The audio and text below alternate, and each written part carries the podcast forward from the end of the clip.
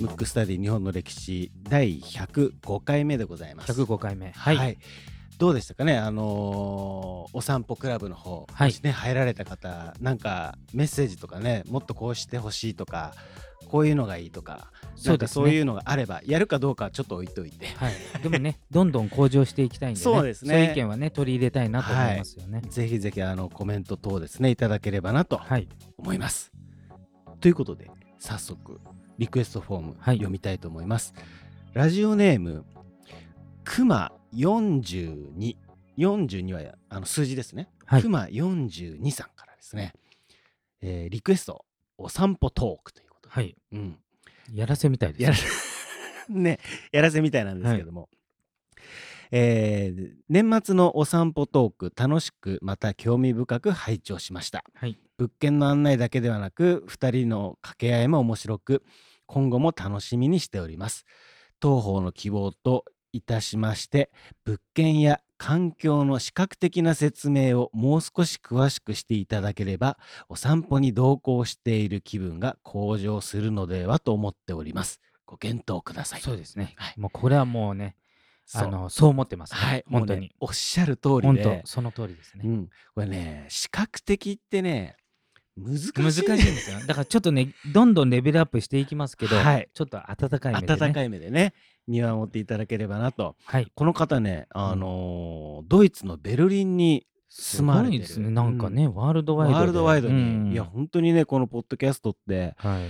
なんかのノリでね僕ら始めてますけどもそうですね。どんどんどんどんいろんな地域に、うん。あのー飛び散って非常に嬉しいなとそうですね、ん。はい。思いますので、あうん。の引き続きですね、えー、熊42さんよろしくお願いいたしますと。はいいうことで今回はですねもう前回に引き続き川中島の戦いパート2ですね。パート2を。まあ、パート1の時川中島の戦いほんのちょっとだったんで、はい。はい、じゃあちょっとちょっと続きでねいきますか。ね。はい。はい、であの前回も言いましたけど、うん。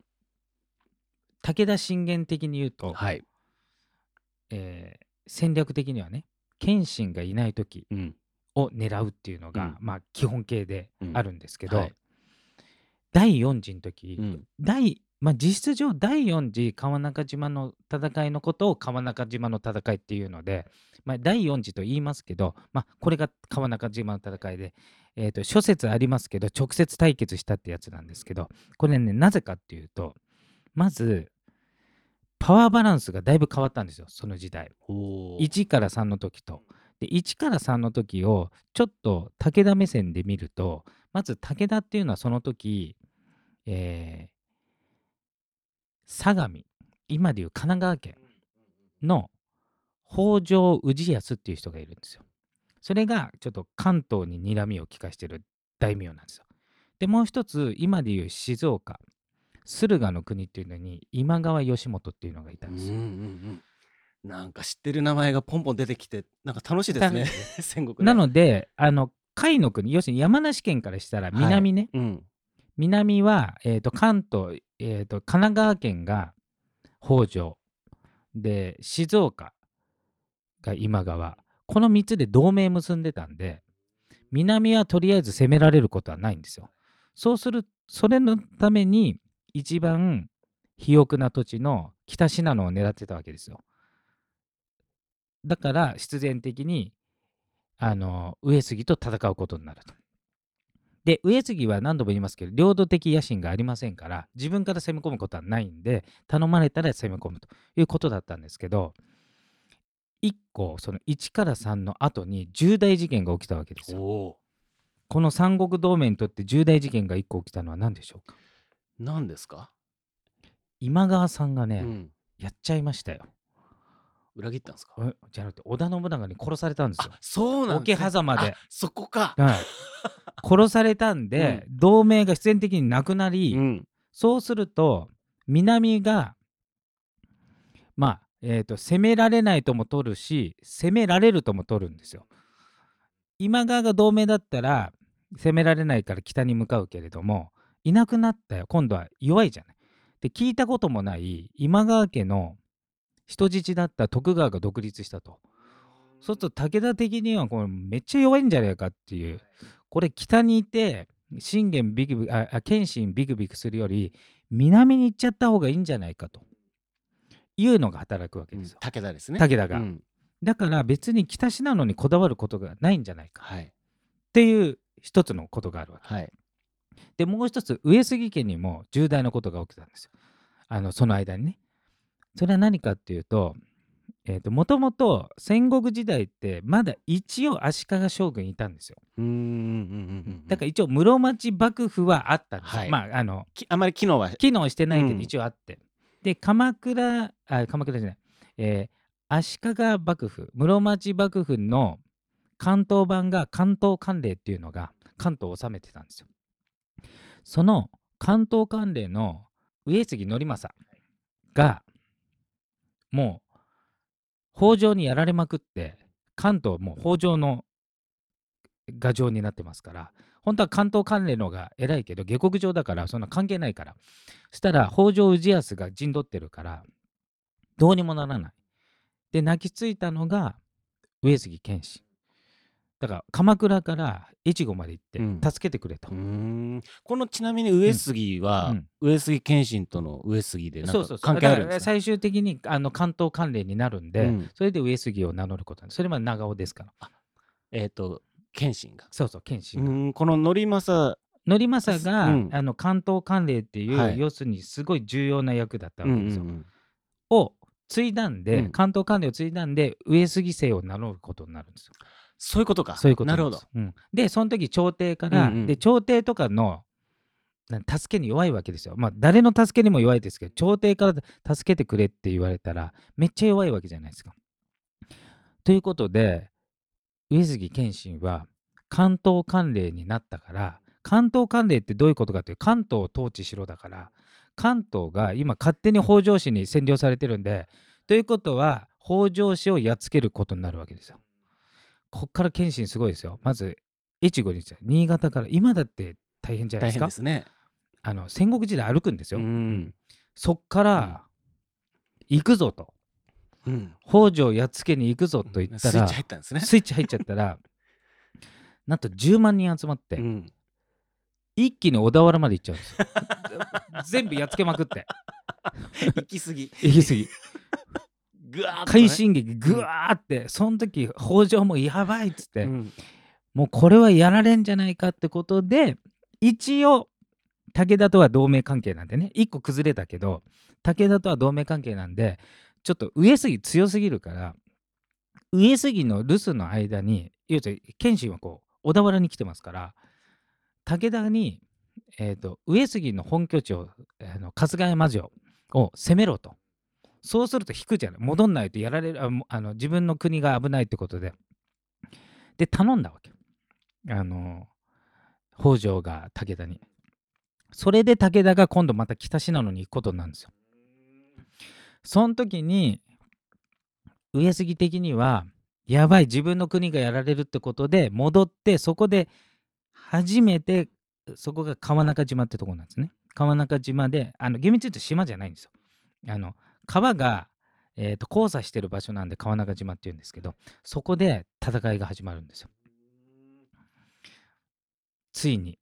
で、その時に、で、今回は、ちょっと上杉ももうちょろちょろやってるから、本当粉砕しようと思って、うん上杉ちょっとマジになってたわけ。で、武田も、今回は、北条のところでも結構ほら、戦ってるから、ちょっと弱ってるかもしれないから、今回は、謙信来てもマジで行こうと多分思ったと思う。うんうんうんうん。それで両軍が本当に戦うことになる。はい。まあちょっと余談になるけど、うんその前に言うと、あ、全然関係ない話をね、一個だけ挟むと、はい。早く言えよって感じですけど、えーまず、今川が滅んで、はい。で、武田って海と接してないじゃない。だ時に、えっ、と、山梨だからね、海と接してない。で、今まで今川から塩をもらってたのに、もらえなくなったわけ。徳川になっちゃったから。で、塩不足になったのよ。その時塩をあげたのが上杉謙信ですからおーそれが敵に塩を送るっていう個人になったわけですよ。へえ。ぐらいうん敵にも優しいうん上杉謙信が今回だけはもういい加減にしろってなんで留守狙いやがってちょっと切れちゃってるわけですよ。でついに来てで武田信玄は満を持してるわけね。もともと攻め込んでないからあの上杉はそれまでの小田原攻め込んで戻って戦うからそこまで準備してないけど武田はもう城とか作って待ってるわけ。で海津城っていうのを作って川中島の近くにそこに高坂正信っていう重臣中心人物あのちなみに武田信玄の彼です。うん、いや彼。彼。あ彼です。武信玄の彼氏っていうこと彼氏ですね、はい。う、うん。んあの当時は両党ですから、はい。あの彼。うん。あのちなみに武田信玄がその彼がなんか怒らしちゃって拗ねてるのを、うん。いやお前だけだよっていうラブレター残ってますから、うーん。戦国時代、うんうんうん、その彼が守ってた海津城そこに兵がいてなんとあそれが武田領ねもちろんあの武田領側にあるわけで北信濃の武田の陣地のとこあってその奥にだから越後からすると武田側に入ったところになんと信玄あ謙信が陣を引くんですよ。その海津城があるにもかかわらず無視して丸無視してバッてくるわけ。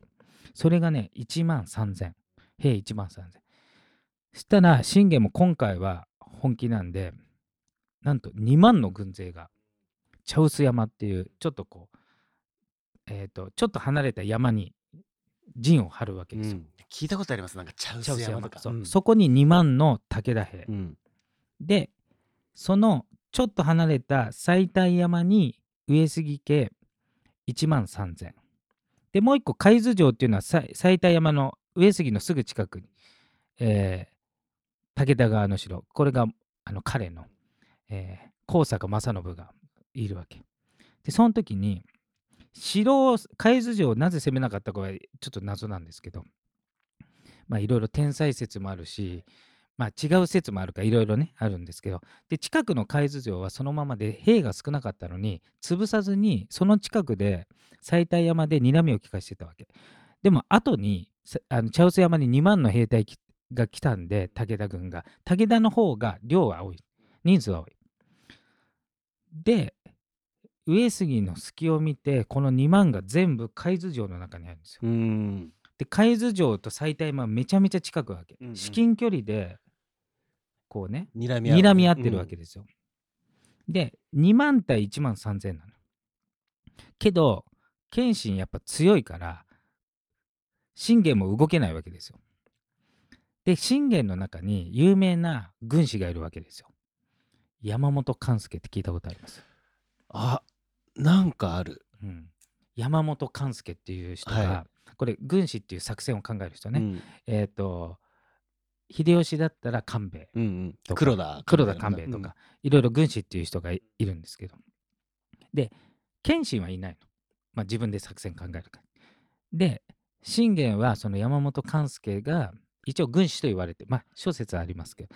それがキツツクキツツキ戦法っていうのを考えるわけですよほうほうほうほうほう。でキツツキって、うんあのなんかカンカンカンカンって穴開けるじゃないはい。あの木にうん。その時びっくりして飛び出た虫を食べるっていう習性があるうーん。なので西大山に陣取ってる、えー上杉家を山の下からつっつけば逃げるか攻めて降りてくるからその時やっつけようっていう作戦がキツツキ戦法なわけ。それを考えたわけ。でまず西大山の上杉軍は1万3000海津城の武田は2万。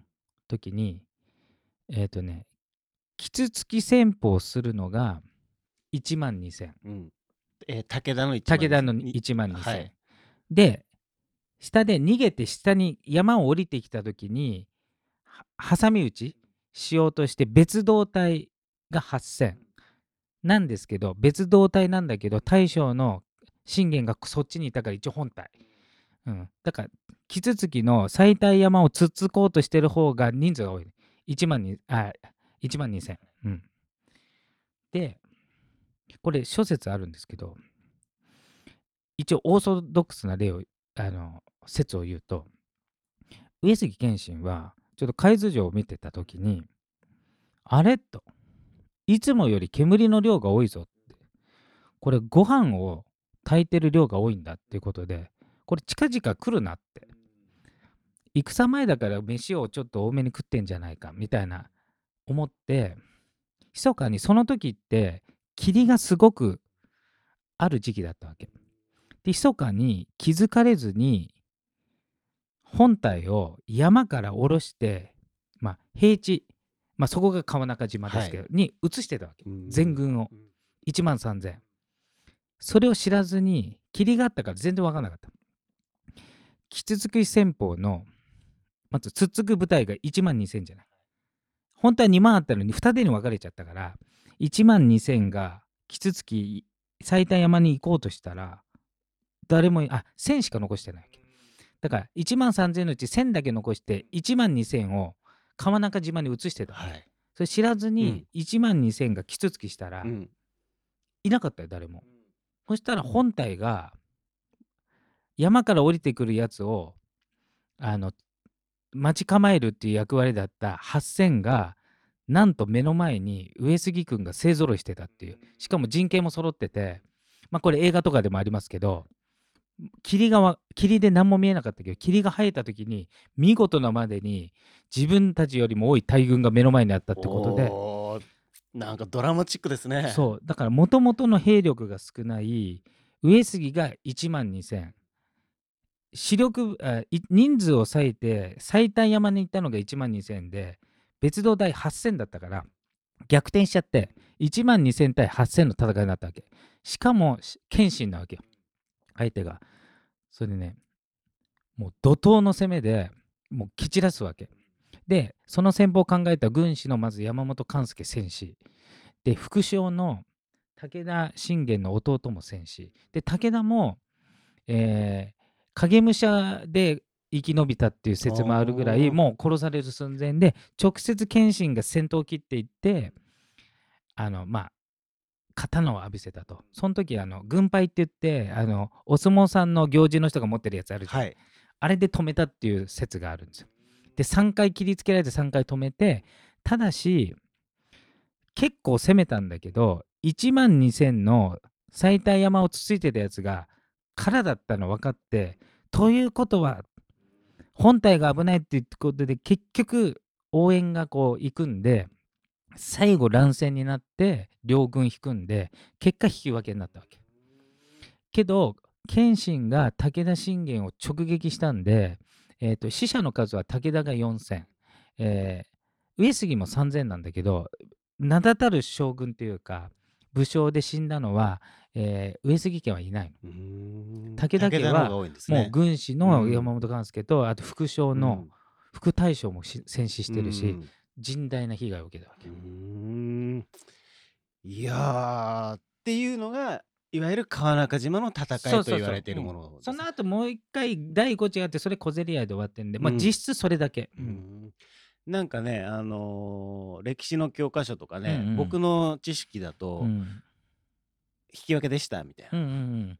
そのその程度だけど、うん。うん話を聞くと結構いろいろドラマチックなことがあそうそうそう。ったっていうことですうん。ね。だから武田信玄はうん。謙信がいる時は戦いたくなかったの、だけどあのえ信玄の頭の中では戦いだけが戦いじゃないわけ。だから調略って言って寝返らせるとかなんかいろいろね兵糧攻めするとかいろんな作戦をひっくるめてのやつなんでそう考えると結局はどっちも勝ち負けはないし結果的に北信濃って武田領になってるんで結果は武田の勝ちとも言ってもいいぐらいなんだけど純粋な戦いだけで言ったら謙信にはやっぱ勝てないっていうかう、んまあそれはもう信玄ももちろん分かってて、ね分かってたっていうことですね。へえ。でその後は、うん歴史で言うとまあ当たり前ですけどまあ上杉家相手にしては勝てないプラス南が空いたんでこれはもう信玄的には野心バリバリですからあの謙信と逆ですか。ら信玄は天下取りたかったの。だからついに動くんですよ。南に。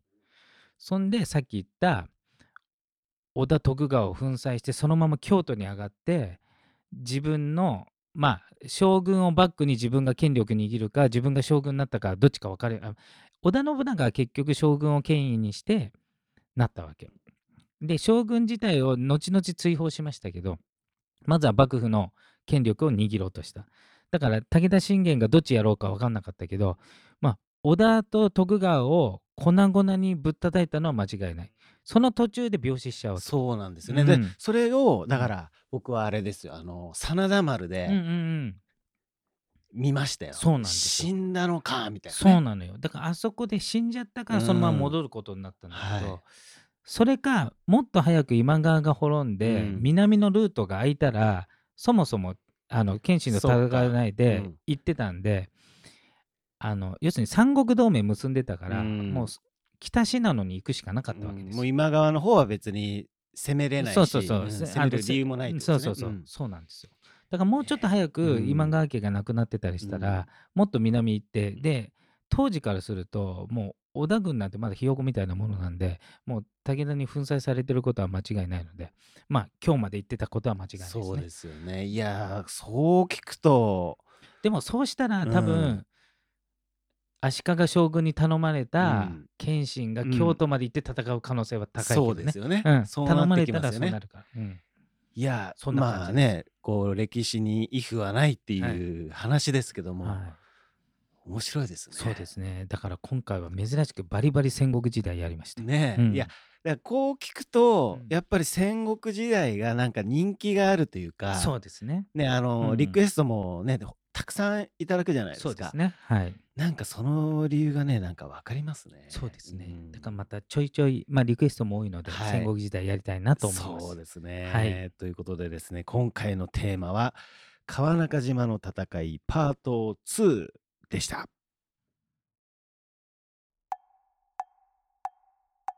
むくむくラジオだべ。むくむくラジオだべむくむくラジオだべ。